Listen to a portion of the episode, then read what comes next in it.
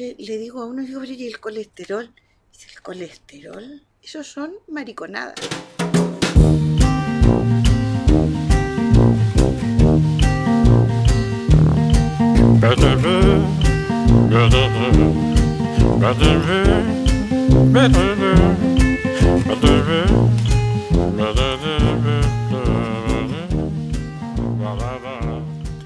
Hola, bienvenidos a un nuevo episodio de Explorabilia. Mi nombre es Marcelo y durante este año decidí salir a explorar el mundo de otra forma. Junto a mi amigo Cristian, todos los días martes nos sentamos a conversar con personas fascinantes. Escuchamos sus historias de cómo se han hecho un camino en un territorio desconocido. Lo que vas a escuchar ahora es una generosa conversación con la cronista gastronómica Cristina Pérez Íñigo, más conocida por su seudónimo de Begoña Oranga. Esta periodista lleva más de una década escribiendo en la sección Mese Mantel en la revista Sábado del Mercurio. Además, ha escrito dos libros, que entre paréntesis, cariñosamente me regaló. En Cuaderno de Cocina y Secretos de Cocina, Cristina regala sus recetas que no siguen modas y pretensiones. Simplemente lo hace por la felicidad infinita que le entrega a la hora de cocinar. Este episodio de Explorabilia llega a ustedes gracias a Magma Partners, quienes apoyan a los mejores emprendedores que buscan lanzar y escalar sus emprendimientos en América Latina y Estados Unidos. Eh, y para comenzar, eh, cuéntanos de ti, tu nombre, lo que haces, de dónde eres. Uy. ya, yo me llamo Cristina Pérez Íñigo, soy periodista, trabajo, bueno, primero yo soy española, aunque ya estoy chileniza totalmente. Yo llegué a la universidad aquí, terminé la universidad de la Universidad de Chile. Llevo 28 años trabajando en LAN y como Begoña Uranga no sé cuántos años, pero yo creo que harto. Ya estaba en LAN cuando empecé con Begoña. Sí, ya estaba en LAN, o sea, 28 en LAN, que yo creo que vamos para 29, si es que llego, y, y des- no sé, pues 20, 20 y tantos en, en Begoña. Y en el Mercurio, como Begoña desde el 2000, desde el 2000. ¿Qué año llegaste a Chile? No, pues porque ahí me sacáis la edad, No, loca. No, No. no, supongamos que no sé Te sumar. juro que casi prefiero el peso que la edad, no. Ok, Ya, entonces. no, pero está Pinochet todavía. Con eso digo todo. Listo. Ahora, para seguir conversando, ¿cómo quieres que te llamemos? No, Cristina. po. Cristina Sí, y po. no. Bueno, No. vamos a entrar en Cristina y no en Begoña. No, sí, a lo mismo, porque es como lo mismo. Es como po. lo mismo. Sí, pues. Ah, estupendo. Y antes era secreto, ¿ah? Ahora ya todo el mundo sabe, pero antes era súper secreto. ¿Y por qué era secreto? Pues yo empecé escribiendo en un diario que mi marido era el director. Entonces yo tenía una columna grande y si yo aparecía diciendo que era la señora, él era como nepotismo. Entonces tuvimos que hacer todo un tema con esconder el nombre poniendo un seudónimo. Yo creo que te lo han preguntado muchas veces, pero ¿de dónde viene Begoña Oranga? Sí, po. la partner mía de toda la vida, mi, mi amiga del alma, era mi prima, la Begoña, Begoña Pérez Íñigo, que ahora viven en Bilbao. Entonces yo encontré que era una forma de... Darle un homenaje en el fondo. Sí, y yo hasta el día de hoy la echo de menos, entonces con eso como que ya la integré, ya... Y, Y Uranga, el apellido, uno de los apellidos como llamarse González, acá en Bilbao, País Vasco, todo el mundo se llama Uranga. O sea, mucha gente. Eso es. Nada muy sofisticado. No, no, nada muy sofisticado. ¿Por qué dejaste la, la Complutense para venir a Chile? No, por mi familia. Mira, pero aparte que el periodismo tampoco era que fuera mi vocación. Justo el año que yo entré a la universidad en, en España, cambiaron el año lectivo a... Porque allá tú sabes que empieza en septiembre, que es como el marzo de aquí. Entonces, súper ingenioso dijeron, no, lo vamos a cambiar enero, como para que empezara con el año. Hicieron la prueba, justo me tocó a mí y no resultó, evidentemente, y ahora todo el mundo olvidó septiembre. Entonces yo quería estudiar antropología y no había. Y arqueología era una rama de la antropología. Eh, dije, bueno, pero ¿qué está abierto ahora para poder estudiar? Periodismo, ya listo. Y era periodismo, cine y publicidad en la Complutense. Y mi familia, por el lado de mi mamá, vinieron de España de la misma parte que somos nosotros. De la misma De región. Logroño. Logroño, sí, el Sí. norte, sí, ya te lo estudiaste todo. Sí, tuve, tuve que estudiar un poco para conversar. Sí, pero yo nunca viví, yo vivía en Madrid, sí. Logroño nací, es toda mi familia, pero ahora están en Bilbao casi todos. Y ellos se vinieron antes, la familia de mi mamá se vino para acá, siempre estaban entre allá y acá, y al final eh, mis papás decidieron venirse, se vinieron con mi hermano, yo me quedé un tiempo y después dije, ya, ¿qué, qué- hago si tenéis que estar donde están tú?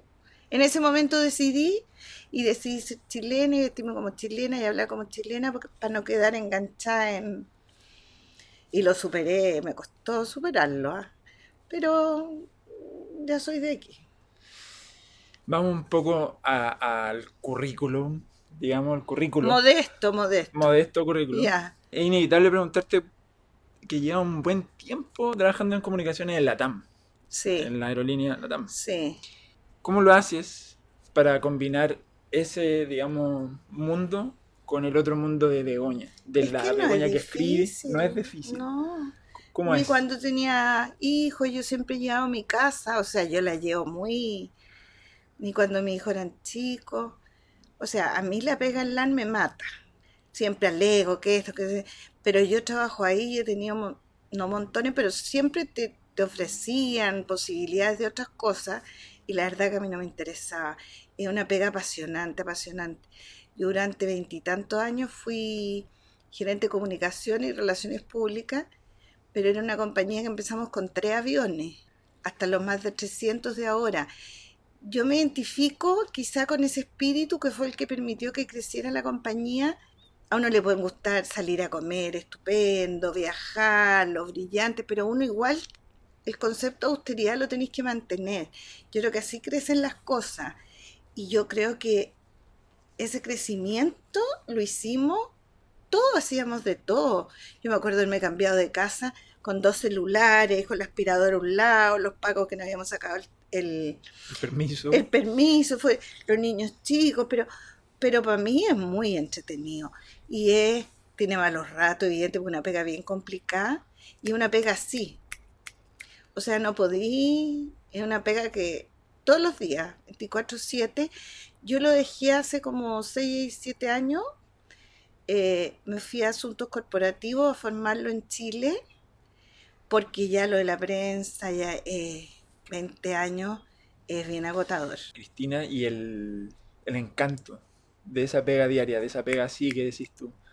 ¿Dónde, dónde lo encuentras? ¿Dónde lo, lo observas? ¿Dónde- Estás escuchando Explorabilia, conversaciones para salir a explorar.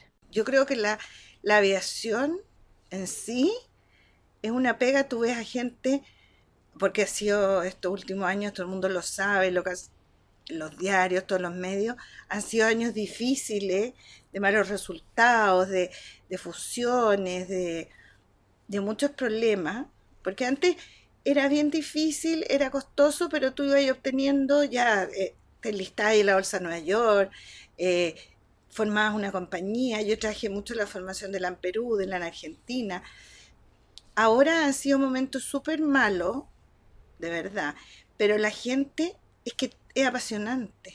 Apa- Pero si tú transportáis gente, aviones, o sea, es de verdad apasionante. Y sobre todo yo tengo la, la fortuna de que a mí, yo no creo que lo escuchen, por eso que me da lo mismo decirlo, pero ellos saben que me han dejado hacer dentro todo lo que me da la gana. Y eso es súper Eso importante es impagable.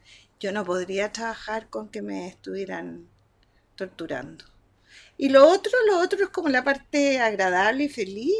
Lo otro no tiene ni un... Todo lo contrario. Yo podría haber hecho muchas más cosas al revés. Yo creo que he hecho poco porque... Pero mi hijo, esto así que suena como de perogrullo, pero es verdad. Mientras yo tenía a mi hijo me tenía que dedicar a ello. Entonces, tú de repente rechazas proyectos, rechazas muchas cosas porque si no los tenés que dejar más votados y yo eso no, no quería. Entonces, de más, tiempo de más. Y para trabajar siete días a la semana. ¿eh?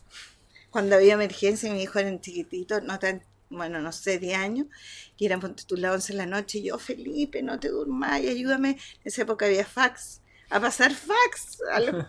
y el po. Tuviéramos que resumirlo, tuvieras que resumirlo como en un consejo, como para combinar dos vidas, por así decirlo. En algún minuto fue LAN, LATAM, y, y, Begoña, digamos. Eh, ¿Cómo se puede resumir? Si se puede resumir en un consejo, va a ser dos cosas. No, es que yo creo que se hacer tres y cuatro. Miles de cosas. Yo, yo creo, te lo juro. Yo tengo hartas ganas de hacer cosas. Yo, yo creo que dejaré de trabajar de nan en algún momento, no muy lejano. Pero no, yo tengo muchas ganas de hacer muchas cosas. Yo puedo tejer, bordo, cocino. O sea, son cosas de mujeres, pero también leo como loca. Hago cosas que uno no es como para contarlas, pero de repente, a mí ahora yo estoy con el tema de la inmigración modestamente tratando cada uno, yo digo, si, si uno puede ayudar al de al lado, a dos o tres personas, seríamos un mundo estupendo si pudiera. Entonces son cosas que uno hace que te gratifican y que no, se puede combinar todo. Pueden hacer muchas cosas. Todo. Y así fue como en todas esas cosas que nos cuentas que te gustan hacer, cosas de mujer, como decís tú, No, y de hombre también. O sea, no, ya que estamos ahora, yo soy súper feminista, pero te quiero decir que siempre como que coser, borde, pero eso me encanta también. Entonces veo tele como de loca. De hecho, los aviones me imagino que has desarrollado alguna especie de cariño, por así decirlo. ¿Con los aviones? Sí. Sí, pues, pero es que eso es como... Es que es una industria de verdad muy entretenida, súper compleja. A mí me da risa cuando alguien dice, ¿qué más puede pasar? Tranquilidad, puede pasar las cosas más raras, desde que te sale, digamos, cosas divertidas, un ratón en el avión, cuando arreglaron Miami hace como 10 años, estaban arreglando, hicieron una gran remodelación del aeropuerto Miami, y en Miami, hasta el día de hoy ya, porque me ha tocado que yo he gritado arriba lo haciendo, hay unos ratones chiquititos, que son como la uchita, y una vez se metió uno, pero era culpa de ellos, pero igual, mira, aparte el susto puede ser un tema de seguridad, te fijas que se coman cable y todo, pero y estando en la sala de embarque en Miami hemos visto ratoncitos chiquititos pasan las cosas, lo más, todo puede pasar. Que eso también es entretenido. o sea, no hay rutina, poca rutina. Estupendo. ¿Te parece si vamos a conversar de Begoña? Ya. ¿Cómo nació Begoña? Ya nos contaste por qué se llamó, se Begoña, Begoña. ¿Cómo nace? Bueno, yo siempre, pucha, es casi como obvio, a mí siempre me ha gustado la comida. Yo vivía en España y en España la comida es, bueno, de hecho toda la gente que va es una de, las de, los atractivos así, sol, paella y, vino. Y de verdad, o sea, claro, ahora es una burla porque realmente ahora, pero si tú te fijas, los cocineros mejores del mundo... ¿De dónde vienen? De España.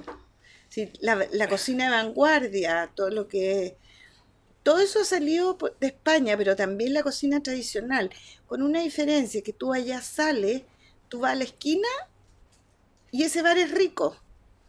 Aquí de repente te podéis pegar una ensartada, pero allá no, allá... Y todo gira un poco en torno a eso, de verdad.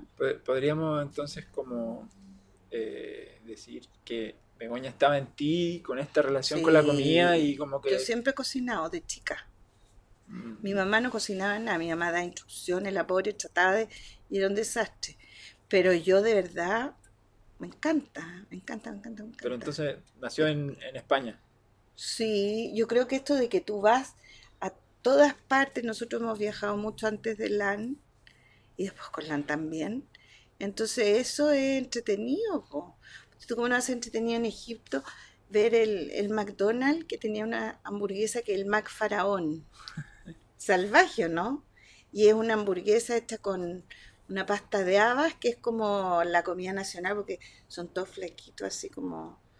¿Ah? La gente común, corriente, no...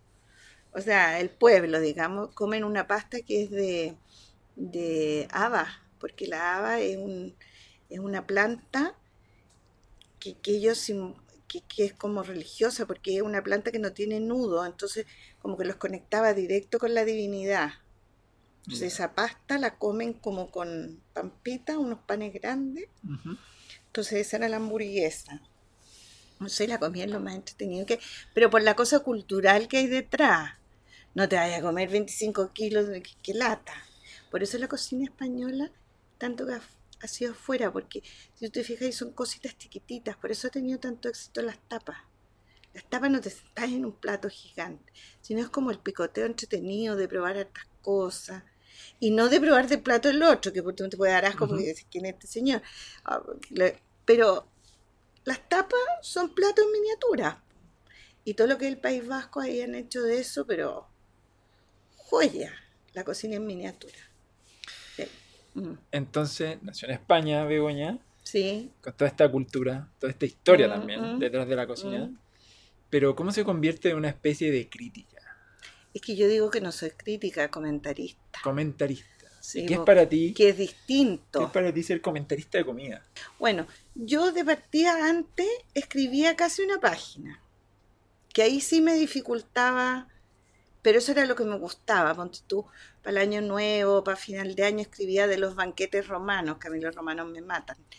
Entonces, para eso te tenéis que documentar, porque yo, me muero si alguien me dice, esta señora está súper equivocada. Eh, No, no, no. Yo súper, entonces la parte historia es muy importante. Y yo escribía una página entera, que era, y después terminaba en un restaurante. Bueno, los de, la verdad que el Mercurio han sido súper generosos, nunca me han hecho ninguna exigencia ni obligación, nada.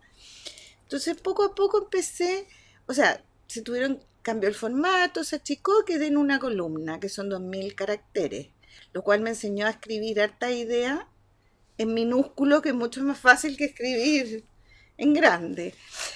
Y, y la verdad, ahí como que me fui centrando más en el restaurante, tuve que dejar un poco la cosa de historia, que es lo que me mata. Y comentarista es ir a un lugar y contar lo que te tocó. Pero tú vas y comes lo que hay o vas a buscar cosas. No, no, no, no. Bueno, eso depende. O sea, la carta, por así decirlo, no lo que hay. Suena feo eso, pero, Sí, sí, pero- sí. pero vas a buscar No, pero hay cosas. muchos lugares, fíjate que lo más, como el Rivoli, ponte tú, hay muchas cosas que no tienen la carta.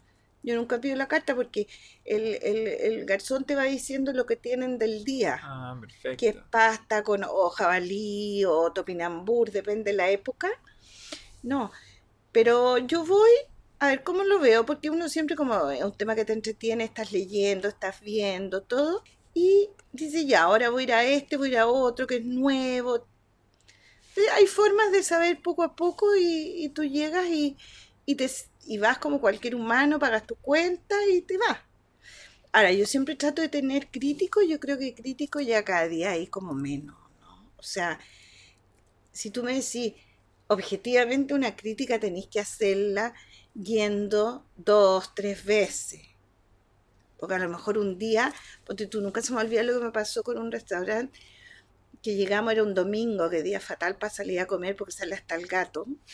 Salimos, cada plato se demoró 50 minutos. Al mozo había que ir a buscarlo así con correa para traerlo. Y entonces al final hablamos y es que había llegado la mitad de la gente de la cocina. ¿Qué haces tú? Cierra la mitad de las mesas. Mm. ¿Me entiendes? Entonces, eso es lo que como que, que- que- claro, yo ahí fui súper duro y todo, pero bueno, hay, hay veces que, que- la cosa se puede justificar, pero cuando dicen estamos en marcha blanca, perdone los errores, ya, ok, cóbreme como marcha blanca, po. porque un pobre señor va a tener que pagar toda la cuenta si, ¿ah? De repente cuando te dicen que no tienes vino, cuando ya estáis sentados, te has comido el pan, no tenemos, o sea, hay gente que comer con Coca-Cola, eh, no, po, ¿te? Pero en general comentarista se trata de contar la experiencia que has tenido. Ahora, este, este, esta especialidad es súper difícil, como las comunicaciones, que es lo tuyo. Todo el mundo entiende, ¿te has fijado? Todo el mundo opina. Todo Porque el todo mundo el mundo- cree que sabe. Entiende, o sea, yo, experto. ¿Te, te has fijado tú lo difícil Sí. que es? Pero un Sí. poco pasa lo que dices tú. Pero pocos entienden cómo funciona la cocina. Es que eso es, po. Pero como todos comen, todos son expertos. En comunicaciones, como todos están, qué sé yo, todos, opinan. Sin embargo, tú cuando habla el vicepresidente de Finanzas, ya, son pocos los que entienden y qué sé yo, pero habla comunicaciones y todos tienen su opinión. Entonces lo mismo en la cocina, o sea, con la, con la comida. Entonces yo como que no participo mucho de eso, a mí no me... A mí hubo una época que el Mercurio tenía como blogs. Entonces todo el mundo opinaba. Oye, era como tan espantoso que yo dije, o me sacan eso, yo, yo para esto es un agrado, lo hago con mucho gusto, no me gano la vida con esto, pero, pero era, señor, que no, que opinaba, que cómo pude haber dicho que esa carne estaba mal, pero, pero violenta, porque la gente como que se escuda en este anonimato virtual. Exactamente. Entonces yo ahí no paso. Transitemos hacia... Ya nos contaste que cocinas. Sí, eso es lo que más me gusta. ¿Y qué cocinas? Todo. ¿Qué? Pero ah, tiene que haber algo que te gusta cocinar. Sí, que me obligan a, a cocinar. ¿Qué cosa es? Las tortillas de patata. Esa tortilla imbatible. Claro, imbatible, imbatible. La lata que cada vez que invito a alguien tengo que hacer, hacer. Entonces ya me tienen chata. Tengo mis sal- tengo todo, todo, todo. Pero yo cocino de todo. Ahora acabo de probar a hacer por primera vez eh, pimiento, como los que se hacen en Logroño, en, en conserva. Mira. Los hice con ajo, pero que nadie sabe qué ajo, de cómo me quedará. Y quedan igual entre Ah. dulcecito, pica. ¡Uy! Nos vamos a ¿Qué- transformar en un podcast de, de- en un podcast de cocina por un par de minutos. Eh, No, ¿qué- maravilloso. ¿qué, qué, qué sería ese pimentón en conserva? ¿Cómo? cómo? Yo nunca he hecho conserva, pero digo, si todo el mundo hace. ¿Pero Cosas- tiene, tiene que ser un pimentón especial igual? Bueno, allá es el pimiento el piquillo, que es un pimiento chiquitito, rojo, un pimiento chiquitito que es dulce y picante. Acá no hay, en Perú hay. Y Perú, las mejores conservas de pimiento que hay en Chile vienen de Perú. Mira. Sí. Que se eso. Encuentran en todos los supermercados, cosa de, de- de poner, son marcas chilenas, pero los, los pimientos vienen a las brasas, porque como hay que sacarles la piel, que es lo que más cuesta. No, y hace poco fue la temporada como de pimientos, cuando empiezan a venderlo en las calles, ¿te has fijado los semáforos? Ajá. Entonces ya, está la época de pimiento, compré para probar. Tuve que ver, que, que porque una lata son las conservas, los frasquitos que tenéis que hervirlos, que esto, que lo otro. Que Dije, Dios mío, ¿qué irá a pasar? Y, y me quedaron. Para que yo encuentre, porque yo no me como lo que hago yo, pero estaban increíbles. ¿Y para cuántos cocinas? Es que depende. Pero promedio, digamos. Cuando antes yo vivía, bueno, con mis dos hijos, y cuando tenían polola, que generalmente era la misma, entonces hacíamos dos turnos de comida, porque comía uno primero con la polola, después la otra. No, yo a mí. Y cocinar, o sea, invitar gente, de repente ya tipo centro evento, pero me canso porque yo pongo la mesa, limpio los platos y después recoger todo eso. O sea, ahora tengo una señora, pero que va por el día, no, no se queda en la noche. Pero me encanta. ¿Cómo crees que es la cómo crees que ha evolucionado? Más que cómo es la, la cocina chilena. Tú que eres española. No, pues ya soy chilena, Ya eres chilena. total. Definitivo. Sí, pero la mitad siempre te queda al otro lado, pero yo soy aquí, yo elegí acá, está mi hijo acá. Ay, mira, yo creo que la cocina en el mundo, hace ya más de una década, dos décadas incluso, se puso de moda, ¿te has fijado? Todo es gastronomía, todo es cocina. Entonces yo creo que estamos todavía en Europa y en los otros países ya el péndulo, porque cuando hay una moda se va hacia un lado Después vuelve hasta que ya alcanza su... Primero fueron los programas de la tele cocina. Toda la televisión llena de programas. De hecho, el fin de semana ahora no es tanto, pero igual. Tú tratas de hacer régimen el fin de semana. Ponía un canal recomiendo Chile, esto, el plato, no sé qué, el otro, lo otro, lo otro. El, el... Todos los canales tienen programas de cocina. Que, que, que... eh, libros Libros, millones, millones, cosa ir a cualquier librería, millones de libros de cocina. Las clases de cocina, bueno, yo creo que en Chile fue fuerte hace como 14, 15 años. Ahora, antes la cocina era como para las señoras, la abuelita, las mamás, lo- la gente más gordita, pero nadie más. Ahora todo el mundo cocina, se mete a la cocina, ahora hay productos de todas partes del mundo. Entonces todo eso ha beneficiado, la gente sale a comer, eso también con, con un mayor desarrollo, aunque no necesariamente, pero la gente empezó a salir a comer, como esto del, de viajar, de viajar, los, la gente ya no acepta cualquier cosa. Hace 20 años aquí lo que siempre dicen era el típico palta reina y lomo con papa duquesa. Eso ya como, ¿te fijáis? Y claro que ha evolucionado. Y ha evolucionado mucho. No estamos hablando de la tradición, sino de hay gente joven, sobre todo la gente joven, cómo ha empezado a moverse, a mover esto con su experiencia, con lo que ha viajado, con lo que conoce. Uno que a mí me encanta, este Salvador Cocina y Café, el Rolando Calderón, yo ni lo conozco, ¿ah? ni, ni, falta que me hace, pero me encanta porque él cocina lo que se dice en España casquería, donde tú usas patitas, prieta, un montón de cosas que aquí no son de consumo, aunque la prieta ya se está metiendo más que en España se come mucho. Entonces él, yo una vez leí una entrevista que dice, yo no he trabajado con, con el, en el bullying, ni con este, ni con... yo con nadie, ni siquiera he salido de Chile. Me encantó. Porque el gallo hace una comida increíble, increíble. Tuvo, tiene ahí en Bombero Osa, en el centro, que hay cola siempre, un menú y tuvo con unos franceses que fue un experimento que yo creo por los franceses porque está mal situado, Casa Alma, que era maravilloso, y ahora va a inaugurar aquí en Nueva Costanera, cerca del Baco, del Rivoli, y yo voy a hacer, o sea, todos los días porque cocinas cosas maravillosas, común y corriente. Entonces esa gente, o sea, a mí lo que me gusta es la gente que se basa en la tradición y que de ahí tú no podías empezar a hacer cosas rarísimas, no. Bueno, la vanguardia es necesaria, lo que hace Rodolfo Guzmán, un, astro, pero es cocina de vanguardia. Es la que va abriéndole el camino a, a que vayan los otros estudiando y abriéndose a nuevas técnicas, pero, pero esa comida no es para todos los días esa comida no necesariamente el sabor.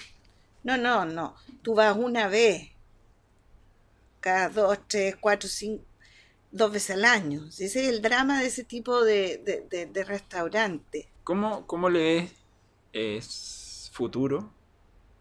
Sí, como comentarista ya, te me preguntado. ¿Ah? Para Begoña, ¿cómo le es futuro a la cocina chilena afuera?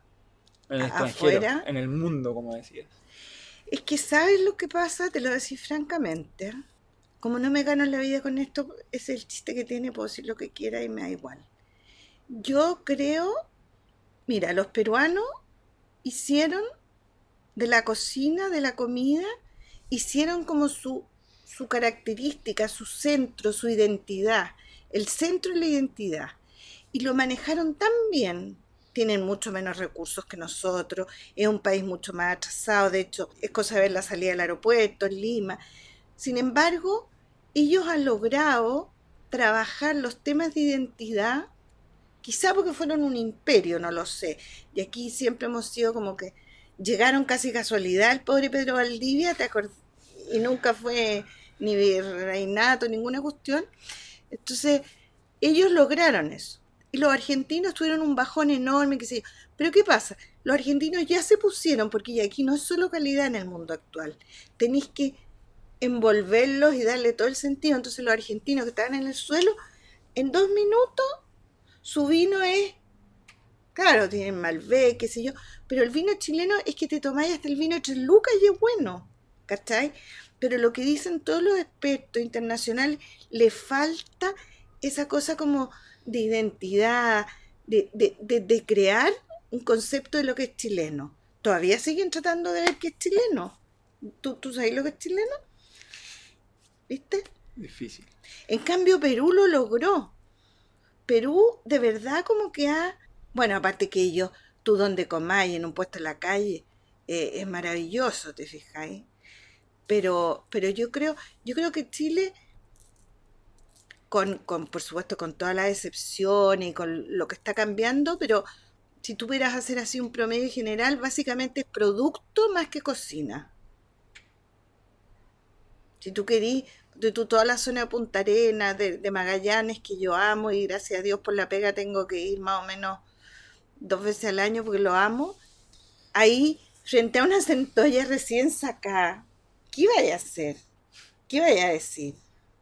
Unos ostiones así, ¿qué, eso es insuperable. Eso comértelo en Europa es prohibitivo. O sea, es como de marajá. Eh, los corderos de, que exportan a todo el mundo. Son corderos que no tienen un gusto cordero. Tú te podrías comer un cordero entero porque es maravilloso. Entonces, la fruta, la verdura, es como el producto. Como el producto. Yo creo que recién ahora se está empezando como a, y en eso la cocina vanguardia ayuda como a, a trabajarlo más. Pero así si tú pones de Arica Punta Arena. Ahora, lo bueno en Chile es que ahora, así como los peruanos, que yo te juro que eso de admiración, los peruanos lograron a su cocina crear una cocina con todas las influencias de los inmigrantes. Los chinos, que fueron los primeros que fueron a trabajar a las minas, es en el 1800 y tanto, la influencia china, la influencia japonesa, la influencia española, la influencia francesa, todas, todas, los negros, también hay una influencia negra. Todo eso lo amalga indígena, lo más importante, indígena, la amalgamaron de tal manera que eso es, que tiene identidad. Acá tenéis los cúgenes, todo uno sabe que se iba a Puerto Varas y es la zona de los alemanes, ¿sí o no? Cierto.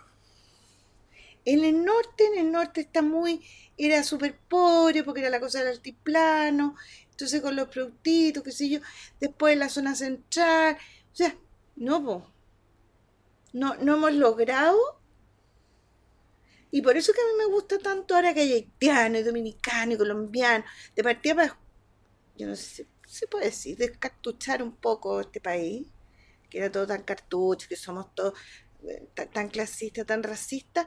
Bueno, pero eso aplicado a la comida es bueno. ¿Te fijáis? Y los peruanos han sido los primeros que tuvieron una influencia acá. De partida, todas las nanas peruanas que llegaron, el ají gallina ya es como comer cazuela en las casas. ¿Sí o no? El trelet. O sea, hay montones de cosas el ceviche, ¿cuándo se había comido ceviche? Y, y, yo, fíjate, modestamente, es como para hacerle un homenaje. Cuando, cuando fue la, gran masa de nanas chilenas, o sea, de nanas peruanas, ellas empezaron a cocinar, a cocinar distinto, a meterle ingredientes. Ya, eso nomás. No, no, que ya hablo mucho. Te entusiasma, ¿viste el tema? Te entusiasma mucho. Ya he escrito dos libros. Sí. ¿Cómo es escribir un libro? Es que, ¿sabéis lo que pasa? Son dos distintos. El primero es que tú tienes en la mano. Secretos de cocina. Claro, el cuaderno de cocina, estos son recetas que yo hago habitualmente. Son recetas, pero si tú te fijas, tiene toda una introducción. Entonces tú aquí puedes poner em, el rabo de toro, ponte tú que este me queda exquisito, honestamente pero tú, tú, tú, aquí haces una explicación, como que el rabo toro, cómo nació después de las corridas de toro, que cuál es la época, ¿me entendí? Mm, perfecto. Los garbanzos, ¿qué son los garbanzos? ¿Desde qué época los garbanzos lo comían antes los griegos? ¿Me entendí? Era una cuestión, o sea, todo eso tiene su cuento, que eso es lo que me gusta, la paella, como...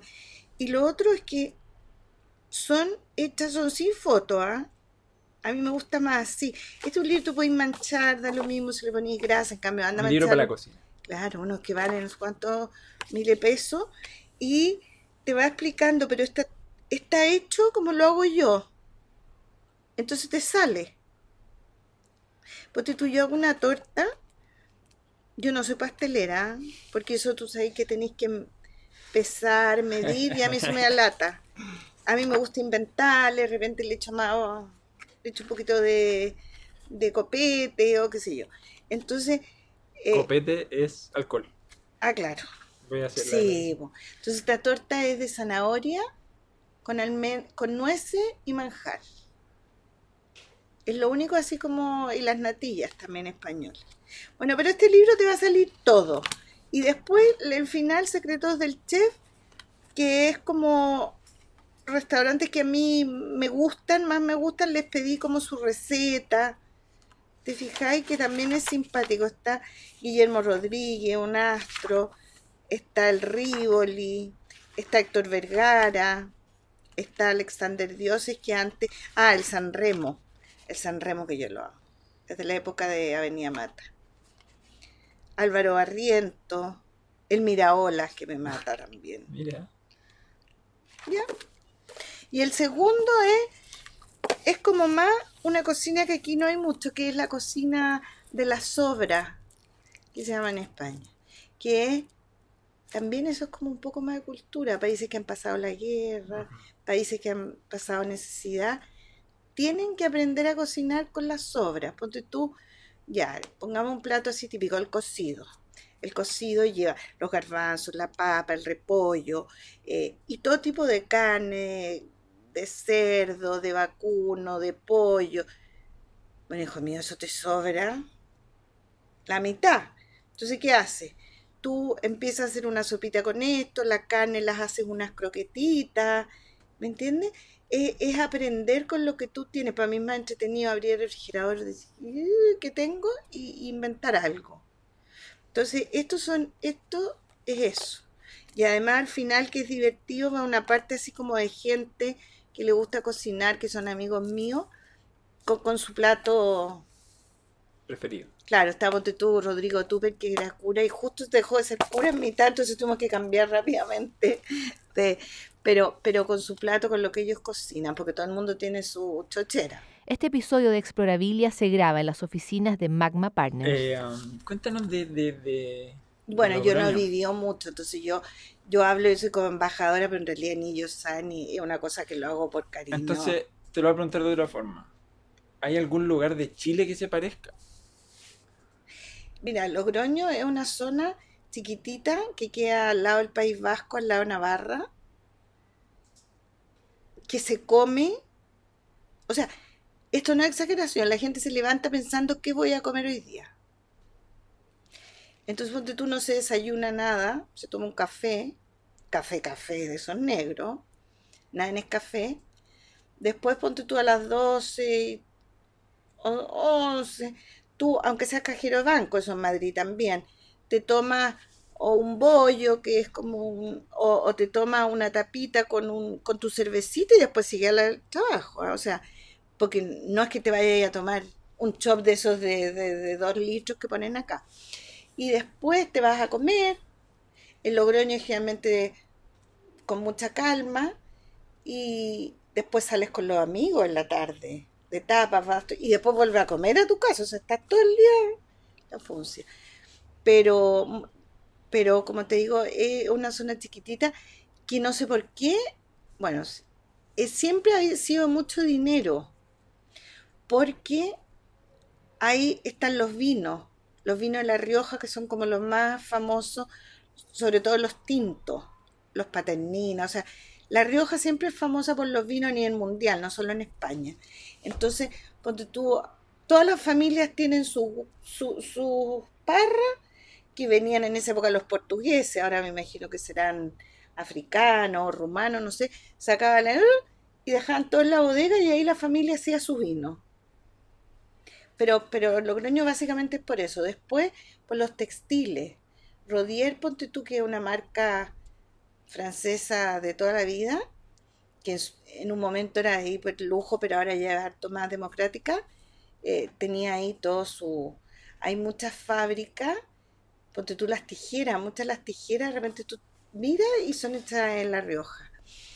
Y, y como te digo, una zona de mucho dinero, entonces se vive muy bien y se come estupendamente. Ahí se come, ponte tú la lechuga, yo te voy una cosa que Héctor Vergara, el máster sommelier, que fue uno de los que presentó el libro, que es divertido porque ese es mi amigo, que a mí nunca se me olvida. Yo cuando fui y andaba con la cosa del colesterol, no sé qué, entonces un día en una comida con, una gente ahí en Logroño, le, digo a uno, digo, ¿y el colesterol? Dice, ¿el colesterol? Esos son mariconadas. O sea, ¿qué colectivo de gente? Porque tú y yo estaba en Semana Santa ya y todo esperando las 12. Del viernes al sábado, las 12, las 12, las 12. ¡Ya! 12, ¡uh! saca los chorizos, todo, toda la comida de carne, chorizo que no se podía. Los mejores chorizos del mundo son de... Entonces te fijáis que no... Ese es el tipo de gente. No sé si intelectualmente sea muy avanzado, no creo, pero aquí no sé. ¿No hay algún lugar que, que se parezca de algún modo? Mm. Paisajes. No, porque son raros. No, no. No. Así como el sur se parece a Alemania, a, a todo eso tan ordenadito y tal.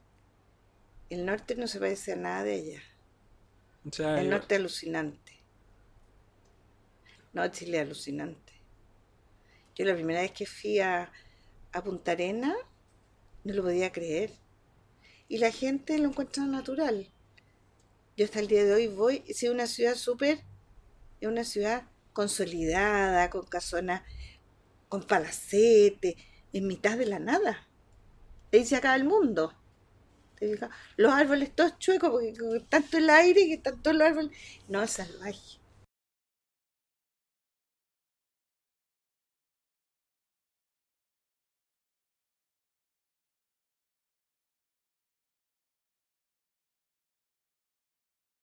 Cristina, ha sido súper interesante, muy entretenido conversar contigo. Ya vamos a ir cerrando esta conversación. Y ahora viene una, una parte, una etapa de preguntas un poco rápidas, pero son pocas y preguntas simples, digamos. ¿Cuáles han sido malas recomendaciones que te han hecho? ¿Mala? Malas recomendaciones. ¿De restaurante? O sea, de restaurantes, de comida, de un producto, de un ingrediente. Después pasamos a las buenas, claro. ¿De comida estamos hablando o de todo? Hablemos de comida. Chuta, me pillaste. No sé. Te lo juro. Porque siempre tiene su lado si te recomiendan algo, aunque no te guste, igual a lo mejor descubriste otra cosa, o, o ya descubriste que no te gusta, entonces como que Danos un ejemplo de eso. Por ejemplo, una recomendación, no sé, te lo juro que no sé. O no, no sé, es que ¿qué, qué recomendación que te digan anda a un restaurante que no te gustó. ¿Y si lo llevamos a, tu trabajo? Ah, no, eh, la más mala recomendación es no hacer caso a lo que tú, en chileno lo digo a las tincas. Yo creo mucho, de verdad, y no fallan, los presentimientos. Ayer, sin ir más lejos, hubo, pasó algo y, y, y, y todos querían hacer otra cosa. Yo dije, no, no, no, no, no, no, no, no, no. No me tinca porque les vamos a dar, bueno, salió en las teles, en los diarios, y era como yo dije, si nosotros hubiéramos abierto esa puerta, se hubiera chacreado, se hubiera echado a perder. Tú eres más de tincada, entonces. Pero son presentimientos que yo creo que tienen que ver también con, con- con la experiencia, con todo, porque no estén casi como de capricho. Pero yo creo que hacerle caso a lo que uno siente es imbatible. Y, y mala recomendación, no sé. ¿Y una buena recomendación? Es que te juro que nunca había pensado en esto que me estoy diciendo. Es algo... Sí, lo voy Nuevo. a pensar, me voy caminando a mi casa pensando. No se me había ocurrido, fíjate. Oye, esta pregunta la hemos hecho y han salido respuestas súper interesantes y queremos una respuesta interesante también. ¿El mejor consejo que te han dado? Que te hayan dado. Fíjate que fome. Un consejo. Es que es difícil, po. Pero qué preguntas me dice. Es como que te dicen qué quieres ser. A mí eso me mataba. Yo he tenido, no he tenido muchas entrevistas de trabajo, he tenido como dos, ponte tú. Cuando te dicen, ya, ¿qué esperas tú en 10 años más? 20? No tengo idea. Ya, pero ¿qué quieres ser tú cuando eras chico? No tengo idea. Bueno, pero ¿cómo? No, eso no quiere decir que uno... ¿Qué ambición? Eso no quiere decir que uno no tenga ambición, pero yo no... O sea, yo creo que en el día a día tú te vas haciendo el futuro, ¿cachai? O sea, el día que uno dice, pucha, qué lata, hoy día... Bueno, yo, yo por ejemplo, me encanta Netflix, que me tiene absolutamente chata Netflix, porque es adictivo, de repente son las 4 de la mañana, pero tú Mientras así Netflix, yo te dejo, o, o sea, no podéis perderte. Yo lo único, yo, yo lo único que digo, no, no te podéis perder la vida, no, no, no podéis. Hasta el descanso tiene que ser productivo. Eso no sé por qué. Es raro. ¿Y cuál es la mejor inversión que ha hecho? ¿Yo? Ah, pero ahí va a salir súper como que mm, fome. Pero mis hijos, de todas maneras. ¿Cómo? ¿Por qué? Porque yo los crié con mi sistema, que era bien libre, era muy estricto en algunas cosas, pero, pero en pocas, y había pocas cosas que me importaban ellos. Pero ellos salieron, deben tener sus cosas y todo, pero salieron súper normales, súper felices. Y, eran chicos, mira, eran chicos, leían el diario que no sabían. Y, era la época de los kurdos, ¿te acuerdas? Todas esas matanzas de kurdos espantosas en, en Irak. Y mi hijo era el único del colegio que andaban espantados porque los kurdos estaban matando guau. A mí eso me gusta, o sea, súper inserto en el mundo, en que si ven, ponte tú el otro día en el centro, mi hijo mayor tuvo una guagua, tiene una guagua salvaje, y me dice, acabo de ver, pucha, mira, una cosa que me mata, si alcanzamos o no. Sí, sí, sí. Ponte tú, ver una guagua de un vendedor ambulante, hijo, no debe haber tenido más de dos meses, era amorosa, con su carita y, casi sonreía, claro, él como tiene una guagua, tú también que estamos teniendo guagua en tu caso, y decir, pensar que esa guagua va estar 12 horas ahí en el centro en un coche, mientras el Tomás de nosotros tiene una señora que le hace fiesta todo el día, que lo saca a pasear, que lo lleva al este, que, que, que para que toque el pasto, para que vaya al columpio, qué sé yo, y después este va a ir a lo mejor.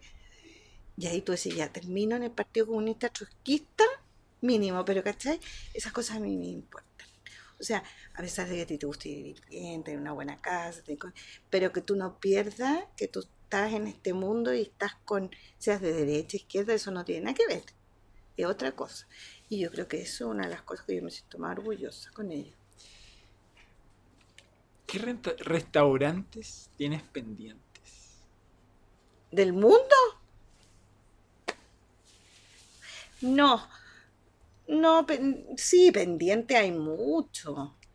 Yo quiero ir a Asia, yo, yo espero dejar de trabajar algún día así apatronada, como quien dice. Y ahí en Asia hay mucho, mucho por... En Vietnam, Vietnam es mi sueño, yo, eso me falta conocer. Pero restaurante, yo, yo, yo he tenido suerte, he ido harto. Y afuera también. Bueno, siempre hay, en Nueva York no podéis ir a todos los restaurantes pero ponte tú ese que hay como en Dinamarca, sí, no, no, no, no, no, tan famoso no. No, yo soy como más, vamos viendo. ¿En qué te fijas cuando contratas? ¿Contratas a una persona? Contratas a una persona, exactamente. Primero tú haces un perfil más o menos de la persona. Yo por suerte ya no contrato a nadie, ay, qué bueno. Hace por lo menos dos años, entonces, pero, pero tú tienes el perfil y dentro de ese perfil, pero tiene que haber algo que no está en lo profesional, tiene que haber algo así, por lo menos para mi pega es muy importante, que, que, que, tú sepas que hay empatía, que enganchaste con esa persona, si no enganchaste, puedes ser un estupendo profesional, pero para pegas como las que hago yo, necesitas por lo porque necesitas mucho compromiso, mucha dedicación, pero un compromiso más allá del sueldo, de, de todo, o sea, un compromiso porque también a esa persona le interesa. Entonces yo creo que tiene que haber un enganche aparte de lo profesional que tenga las condiciones. Claro, no te puedo decir el aura de la persona porque tampoco, pero es un poco si, si, si engancháis y una buena persona. Los malos no. Cristina, Begoña, eh, muchas gracias por... Eh, yo lo he pasado regio por conversar con nosotros. Ya para ir cerrando, definitivamente. Cuéntanos cómo las personas que están escuchando te pueden encontrar en el mundillo online, en internet. Ah, yo no he hecho mucho eso todavía. Pero tienes Twitter. Tengo Twitter, pero no lo uso hace como un año. Y ahí Twitter era bien simpático porque te conectaba con gente, nada que ver, y te hacía, yo me hago amiga, sí, gente nada que ver, que el abuelito que era de Logroño, que el otro señor, el de las lanzas, amoroso. No, pero hace un año no tengo, es que me alata un poco. Mm, yo creo que cuando deje LAN, pero no, pues, yo, yo soy súper ubicable en el Mercurio, en Internet. Mi, mi mail es vegona, porque la ñ nos la sonaron los gringos, arro, vegona.uranga arroba gmail.com. Y de repente hay gente que me escribe, había una niña que quería las tortillas y le mando y le explico. Feliz. Buenísimo. Y en el Mercurio, Buenísimo. ¿Y el Twitter? ¿Te acuerdas? Buranga. Beuranga. O sea, Bu, bu, Buranga. Buranga. Buranga. Buranga. Lo voy a empezar a ver, te juro que hoy día lo voy a revisar, pero es que no lo veo. Me entretenía, sí. Pero todo buena onda, ya el primero que empieza con gusto, chao. Muchas gracias de nuevo. Y gracias a Magma Partners, otro episodio más grabado en la oficina de Magma Partners. Gracias a Cristian que no pudo estar aquí. Está en Picadilly. y gracias a todos ustedes. Como dije también en el episodio pasado, gracias a la gente que nos escucha en Italia, España, eh, Australia, Estados Unidos, Chile por supuesto y Perú. Perú, lo más importante. Muchos saludos para ellos. Y nos vemos en el próximo episodio. Adiós. Hasta la otra. Hasta la próxima. Esto fue otro episodio de Explorabilia. No olvides acompañarlos el próximo martes. Si quieres escuchar todos los episodios, visita www.explorabiliapodcast.com. Y recuerda que ahora puedes llevarlos en tu teléfono, descárgalos en Apple Podcast, Google Play Music y suscríbete o síguelos en Spotify.